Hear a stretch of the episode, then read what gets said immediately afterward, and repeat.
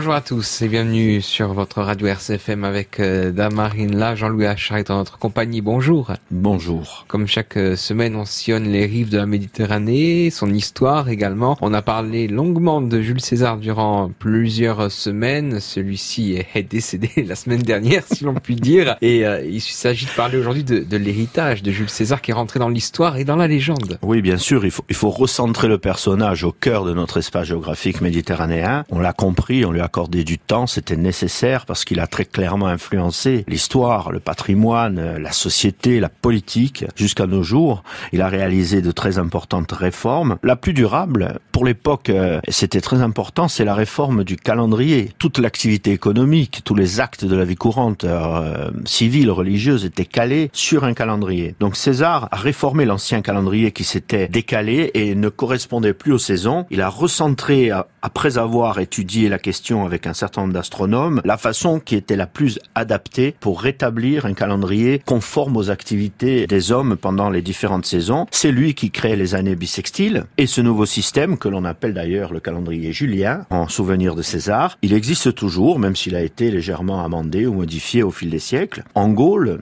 en Espagne, en Grèce, en Afrique du Nord, il a fondé de nouvelles villes. Il fait des, des réformes sociales qui, pour l'époque, peuvent être considérées comme révolutionnaires, puisqu'il permet à un très grand nombre d'habitants des provinces de devenir citoyens romains par naturalisation. Il se préoccupe de l'endettement des citoyens. Il s'occupe de tout ce qui concerne l'habitat, le logement, le montant des loyers, parce qu'il s'est aperçu que des citoyens libres n'arrivent plus à payer leurs charges.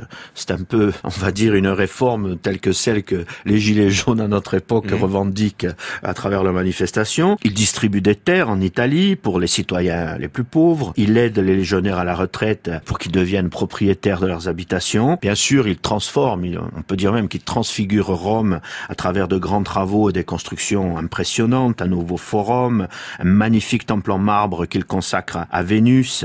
Euh, le public peut admirer euh, encore aujourd'hui euh, de magnifiques fontaines, des statues, le grand cirque que nous connaissons si nous l'avons visité dans lesquels ont lieu des, magnifiques courses de chars. Il crée aussi des équipements culturels, puisque c'est à César que nous devons la première grande bibliothèque publique qui fera école, puisque encore de nos jours, il est de bon temps de créer des espaces qui maintenant font appel aux, solutions plus innovantes du numérique, mais à l'époque, les livres étaient vraiment considérés comme l'espace dans lequel le savoir euh, se transmet. Il avait d'autres projets, d'édifier un temple, un temple dédié à Mars.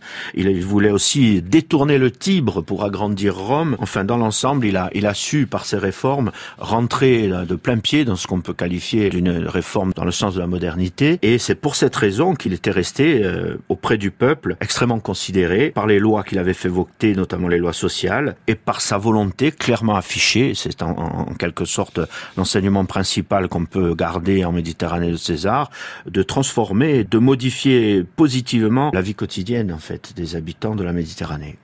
César qui est passé à la postérité très rapidement aussi. Hein. Tout à fait, oui, bien sûr. César rentre dans la, donc dans la légende. Hein. À peine assassiné, en fait, il devient un martyr. Hein. La mort n'efface pas son souvenir, d'autant que l'été qui suit son assassinat, il y a une étoile filante qui traverse euh, le ciel italien, et les partisans de César, à partir de là, prétendent qu'il s'agit de son âme qui a rejoint les dieux. Donc, il décide de construire sur le forum un temple euh, à sa gloire. Une statue y est installée dans laquelle on représente César avec cette fameuse étoile. Et en 42, il est promulgué une loi dans laquelle on, on organise son culte, il devient réellement un dieu. Et c'est surtout ce que les conspirateurs voulaient éviter, mais qu'ils n'arrivaient pas à éviter. Donc César ensuite, bien sûr, avait des descendants, notamment son fils adoptif, Octave. Celui-ci est par tous les moyens, compte tenu des circonstances de la fin de vie de son père adoptif, a le souci de vouloir lui succéder, y compris par la violence et la guerre civile, bon sang ne saurait mentir. Et c'est au bout donc de 13 ans après la mort de César, 13 ans de combat, qu'il finit lui aussi, Octave, par concentrer entre ses mains presque tous les pouvoirs. La République initiale